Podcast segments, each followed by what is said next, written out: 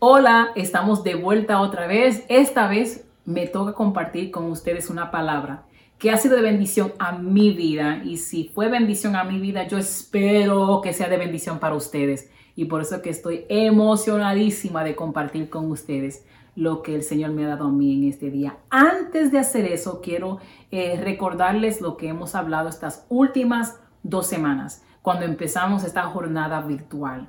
En la primera semana hablamos, tuve el placer de hablar con ustedes bajo el tema mi casa es su casa, entendiendo de que si digo que Dios es mi dueño, entonces esta casa le pertenece. Y si le pertenece y esta casa entonces es casa de Él, debo de entrar por esas puertas con acción de gracias, por esos atrios con alabanza. Entendíamos que nosotros somos eclesia, palabra griega en el Nuevo Testamento que habla no de un edificio, sino de que somos la iglesia, de que tiene todo que ver con creyentes que tienen a Jesús como su centro. Ese soy yo. Yo soy iglesia, right? La semana 2, el pastor Freddy, nuestro pastor principal, nos habló de la importancia de identidad y de que nuestra identidad se encuentra en Jesús. So, nos recordamos que somos iglesia, recordamos que esta casa es su casa, entendemos que también nuestra identidad está en Él. Y en la semana 3, algo interesante pasó. Estaba en las redes y me encontré con la prédica de nuestro apóstol Ben Paz. Y él hablaba de que la adversidad lo que hace es que revela lo que ya estaba dentro de nosotros. Es decir, que lo que nosotros nos alimentamos espiritualmente a través de nuestros ojos, lo que vemos, nuestros oídos, lo que escuchamos, eso es lo que nos alimenta y al fin del día se va a revelar en una adversidad. Mire, yo le puedo decir a ustedes que yo estoy en dieta, pero si yo empiezo a aumentar en ciertas áreas no correctas, ustedes van a saber que en las noches estoy comiendo algo más que manzanas y uvas. Lo que tú comes en algún momento se va a reflejar. La pregunta es entonces, ¿qué es lo que esta adversidad está eh, identificando en mí? Y ese es el tema del mensaje de hoy. Que alístate. Ese es el tema. Yo creo que tú lo escribas en la parte de abajo cuando yo lo diga. Se lo diga a tres o cuatro personas. Escríbele por chat. Mándale, hágale un share lo que usted tenga que hacer. ¿Están listos? El mensaje de hoy es, busca un terreno firme. Escríbelo, vamos. Busca un terreno. Si no sabes escribir terreno, pon tere. Busca un terreno firme. Dile a dos o tres personas, mira, búscate, busca terreno firme. Busca terreno firme. Vamos al Salmo 61. Eh, busca tu celular, busca tu iPad si tienes una Biblia clásica, también búscala por igual. Salmo 61, donde David está escribiendo y él dice lo siguiente, oh Dios, escucha mi clamor y atiende a mi oración. Desde los confines de la tierra te invoco, pues mi corazón desfallece. Llévame a una roca donde esté yo a salvo, porque tú eres mi refugio, mi baluarte contra el enemigo. El enemigo, el enemigo. ¿Quién era el enemigo de David y por qué es que David le está saliendo corriendo un enemigo? No era David el hombre que mató al, al gigante. No era David que las mujeres decían, David mató a diez mil y Saúl mil.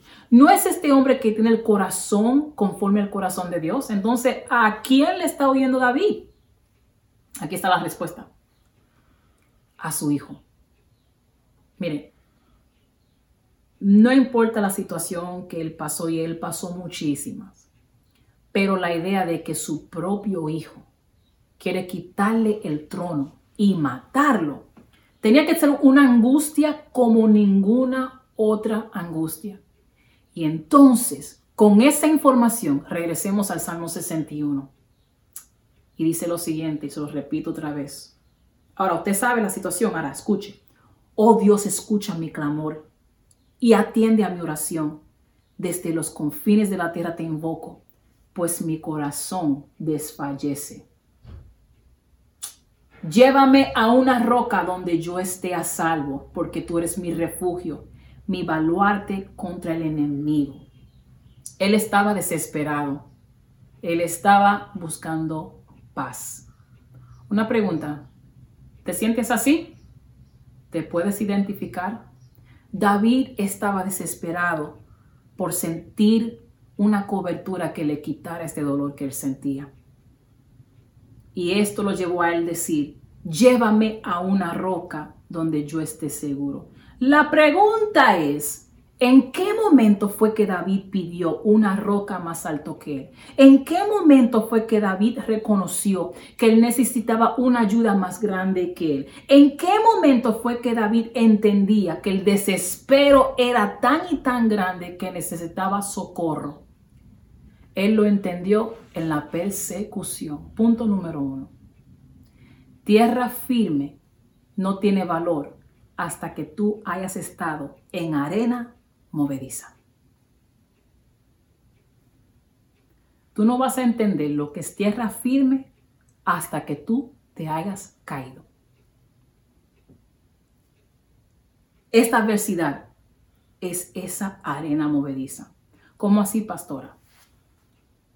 ¿Te has pensado que era importante para ti antes que ahora mismo no tiene valor? Que ahora mismo no te puede ayudar. ¿Lo has pensado? Mire, esta situación, y me estoy refiriendo claro a lo que estamos lidiando, no como un Estado, no como una nación, sino como el planeta Tierra. Esta situación te hace pensar, en verdad, ¿dónde he yo parado? Porque todo lo demás es arena movediza. Óyeme bien, hay una canción clásica en inglés que habla de esto mismo. Y miren, no la voy a cantar, porque mire, si la canto, eh, puede ser que me llamen a una reunión virtual en Zoom y me regañen porque todos ustedes van a apagar sus celulares, sus computadoras. no la voy a cantar, pero sí voy a, a leerle la traducción. Dice, mi esperanza está fundada en la sangre de Jesús y su justicia. La otra línea dice, estoy firme en Cristo, terreno firme todo lo demás es arena movediza. Cuando la oscuridad nubla mi rostro, descansaré en su gracia inconmovible.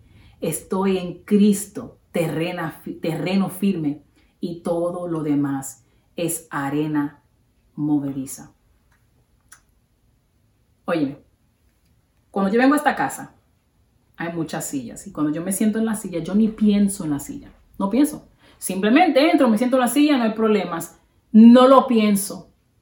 Pero si a través de esta cuarentena he aumentado y me siento en la silla y la silla se rompe, de momento ya analizo si esa silla es sólida. Y después de eso, cada silla que yo miro, pienso, ¿será esa silla sólida? ¿Podrá aguantarme? ¿Por qué razón? Porque yo no entiendo la importancia de estar en un terreno firme hasta que yo no he caído. Pregunta, ¿tu dinero es tu tierra firme? Ahora mismo es arena movediza. ¿Tu carrera era tu tierra firme? Arena movediza. El carro de lujo, la casa espectacular, los amigos para janguear el fin de semana, para eh, botar un poquito el golpe. Tierra firme, ahora mismo son arena movediza. Ah, ir a la iglesia los domingos de 11 a 12 para después vivir como yo quiera. Ir a la iglesia, escuchar las canciones del coro o escuchar al predicador. ¿Tierra firme o arena movediza? Esa es la pregunta en dónde has estado plantado, porque ahora mismo todo lo que te rodea te hace cuestionar qué era importante. Entonces la pregunta es la siguiente. Entonces, pastora, entonces, ¿en qué puedo, en qué puedo anclarme? ¿O en quién puedo anclarme? Salmo 61, David nos da la respuesta. Dice así, Salmo 61, verso 1, escuche con quién él está hablando y se escucha mi clamor, oh Dios. ¿Sabías que Él es el único constante? El único. Dice la Biblia que la salsa que al día. Dice que cuando Moisés preguntó, ¿y quién eres? Él respondió, yo soy. Yo soy pasado, presente, futuro, yo soy. Dice la Biblia que Él es el alfa y el omega. Aristóteles dice lo siguiente, que Él es el movedor que nadie lo mueve. Él hace que las cosas se muevan, pero no hay nadie que lo haga Él moverse. Él es el principio, el fin. Él es omnisciente, omnipresente, omnipotente. Todo lo puede, todo lo sabe y está en todo lugar. Él es el único que es consistente. El único. Él es mi tierra, Él es mi mi torre fuerte, mi escudo, mi protector en la tormenta. Y óyeme bien, la Biblia no te promete que no va a haber ataques.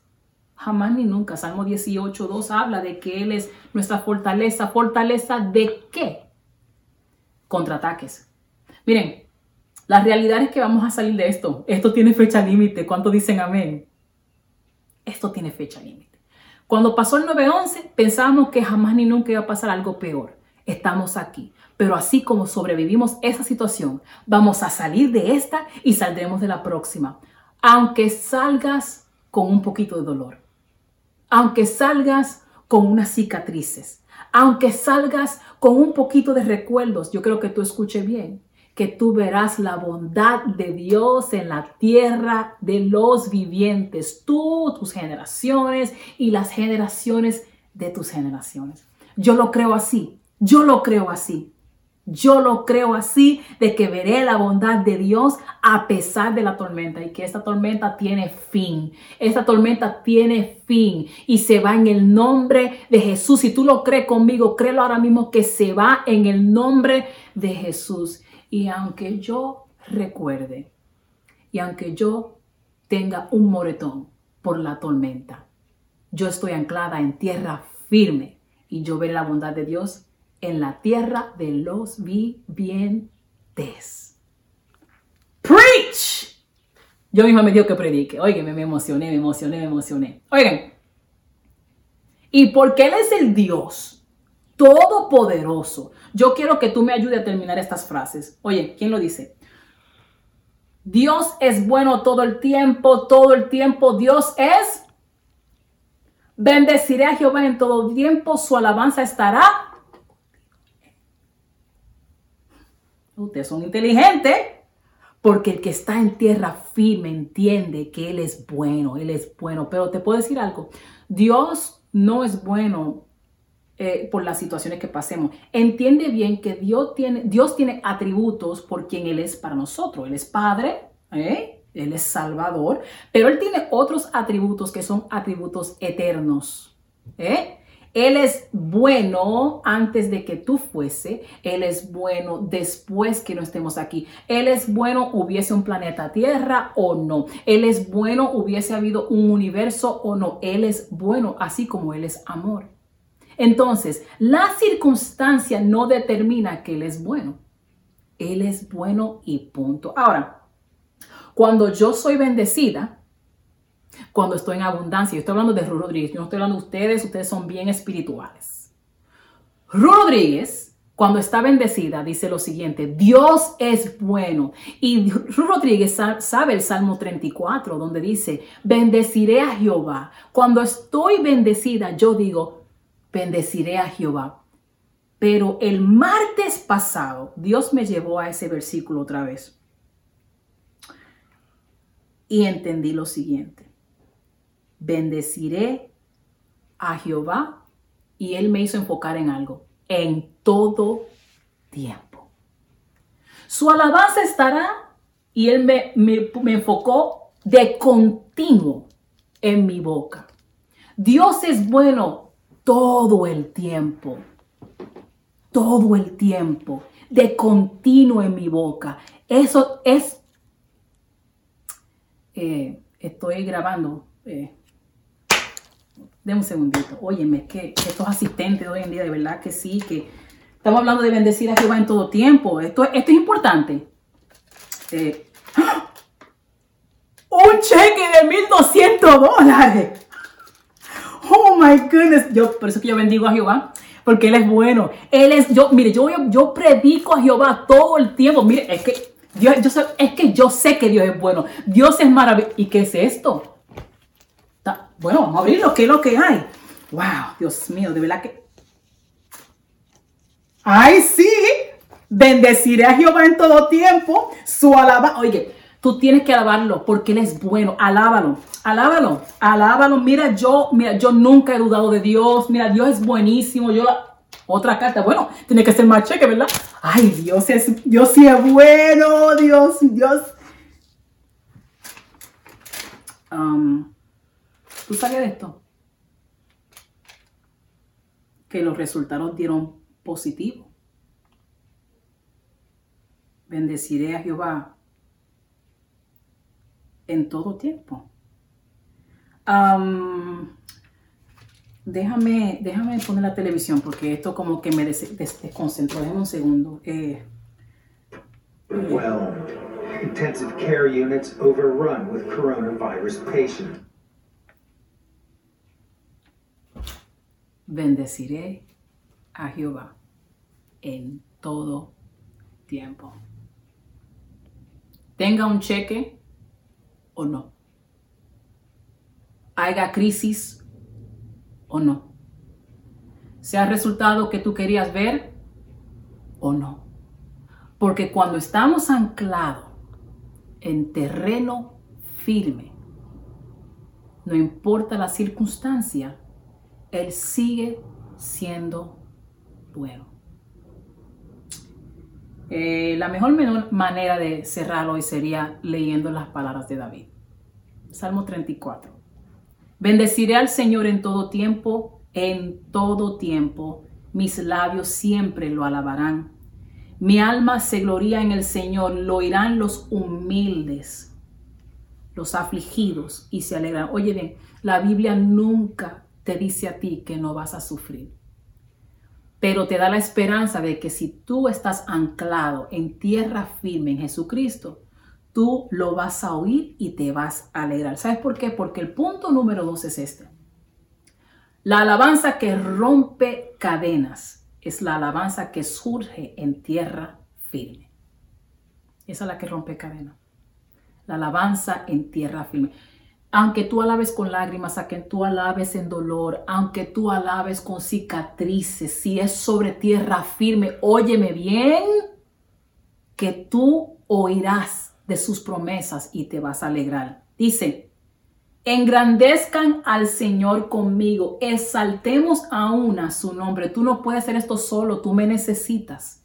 Yo te necesito, nos necesitamos, pero yo no te veo. Yes, tenemos celulares, me puedes llamar, nos podemos llamar texto. Hay maneras de mantenernos conectados. Hagámoslo juntos, juntos. Busqué al Señor y Él me respondió. Me libró de todos mis temores. Radiantes están los que a Él acuden. Jamás su rostro se cubre de vergüenza. Oye bien, este pobre clamo pobre, quizás no financieramente, pero con esta situación hay momentos que nos sentimos pobres. Mira, eh, no hay nada más fantástico que empezar este proceso y tener una nevera llena de comida, pero dime, entre semana, cuando tengas que salir al supermercado y tú de verdad no quieres. ¿Dónde estamos anclados? No te digo que no te preocupes, pero te estoy diciendo que estos son tiempos donde hay mucha arena movediza y lo único que es consistente, lo único que es fiel es Dios. Y mi parte favorita, y así cierro, el ángel del Señor acampa en torno a los que le temen y no solamente me rodea, pero me libera, me cuida, me protege, me salva. Esa promesa no es mía, es nuestra. A todos aquellos que han encontrado tierra firme. Vamos a hacer algo. Vamos a orar. Vamos a orar. Vamos a orar. Eh, vamos a orar. Vamos a orar. Sabes, eh, no prometo saberlo todo. Tampoco prometo de que paso días mejor que tú. Somos humanos y son momentos difíciles. Pero sabes que cuando estamos en tierra firme, sentiremos los vientos, vamos a oír el mar ruir, veremos muchas situaciones, lo vamos a ver, es que se van a ver, se van a presenciar y puede ser que aún te toquen. Pero ¿sabes qué? Tú estás en tierra firme. Y Él es tu sostén. Él es tu torre fuerte. Y a pesar de cualquier situación, tú verás la bondad de Dios en la tierra de los vivientes. Padre, te damos gracias en este momento. Gracias, Señor, por esta palabra que tú me has dado a mí el honor de poder traer en este día. Señor, sabemos que son momentos difíciles, pero tú has prometido estar con nosotros. Señor, estamos anclados a ti. Señor, ahora mismo ministramos paz, Ministramos, Señor, confianza en el nombre de Jesús, dándote a ti, Señor, toda gloria y honra, sabiendo que tú eres el mismo ayer, hoy y siempre. Y recibimos eso en el nombre de Jesús, esa seguridad, esa confianza que a pesar de cualquier situación, tú eres lo más, eh, lo más eh, que no cambia. Señor, tú no cambias. Óyeme, si tú no conoces al Señor y tú te encuentras en arena movediza y tú encuentras que no sabes dónde estar, nada de lo que tú contabas puedes contar con eso ahora. La vida ha cambiado en su totalidad. Es ese momento donde aquel que te viene llamando, te sigue llamando. No esperes más. Ora conmigo esta oración. Señor, te acepto como Salvador. Perdona mis pecados. Acepto el sacrificio de la cruz. Entiendo que tú llegaste a esta tierra, moriste y resucitaste por mí. Te acepto y hoy me paro firme, yo y mi familia, sobre tierra firme. En el nombre de Jesús. Amén. Si tú orases esa oración, óyeme, la Biblia dice que hay una celebración bien grande en el cielo. Y más importante, queremos conectar contigo. Al terminar este mensaje, nuestro anfitrión regresará con información de cómo podemos conectarnos. Dios te bendiga.